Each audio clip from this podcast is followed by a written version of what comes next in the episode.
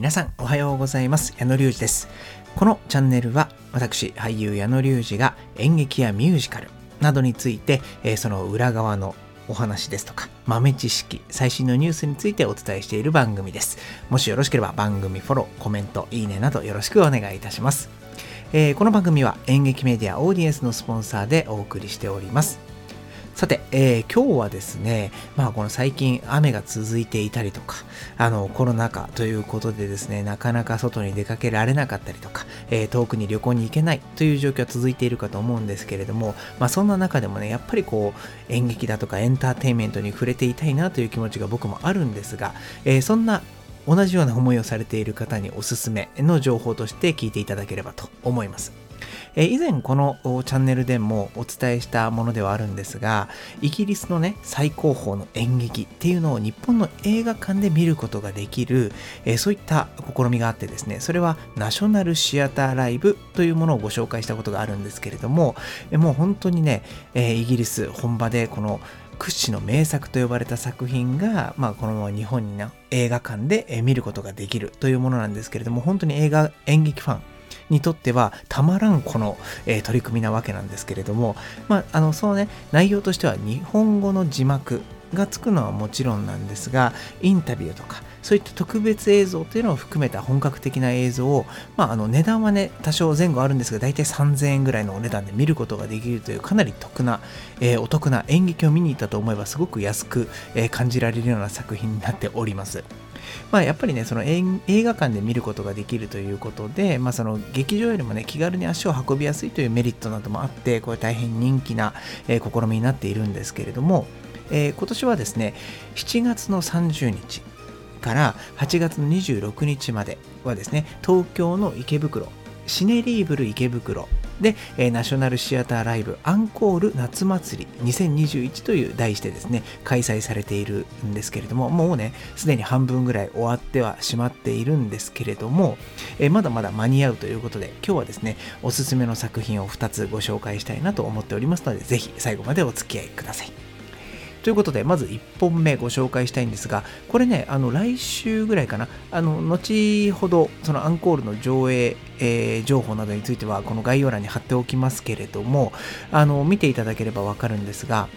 20日からかな、8月の20日から、えー、26日まではもう毎日これからご紹介する作品が出るんですけれども、えー、どの作品かというと、えー、ウォーホース、戦火の馬という2007年の作品なんですが、こちらイギリス国内ではもう爆発的な人気を博しまして、エリザベス女王のお気に入りと言われるこの作品なんですけれども、ああのね、このえー、戦火の馬の舞台を元にしたスピルバーグ監督のこの映画も2011年に公開されているのでそっちをご存知という方もいらっしゃるかもしれません、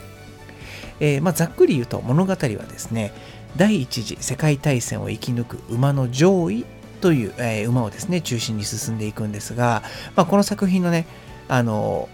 まあ、この、今回のご紹介するその舞台を映画館で見ることができるところの一つの大きな見どころとしては、えー、この馬の上位がですね、本物の馬を使っているわけではないんですけれども、えー、巨大なパペット、まあ、人形と言いますか、なんていうのかなな、んて表現したらいいかわからないんですけども、一回とこの YouTube とかで調べると出てくるので見ていただきたいんですが、この、え上位をですね、え操るために3人の役者さんが操っていて本当にねあの見ていただくとびっくりするぐらいリアルな動きをします。でこの南アフリカのパペット専門劇団が操るこの馬なんですけれどもこのね頭を振り上げたりとか草原をね駆け回るというシーンがあったり全身をね隅々まで動かしてこの豊かな感情をこのパペットが表現するんですよ。本当にちょっと一度ねあの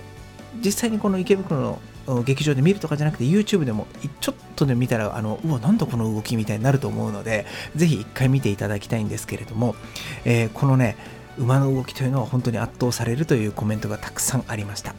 はい。そして2作品目「シラノとベルジュラック」これ2019年の作品なんですけれども、まあ、この作品ねご存知の方も多いかもしれないんですが、えー、というのも宝塚歌劇団とかね、あとはミュージカル作品としても日本でもたくさん上演されている作品なんですよ。これはフランス発の、まあ、あのちょっと悲しい恋物語なんですが、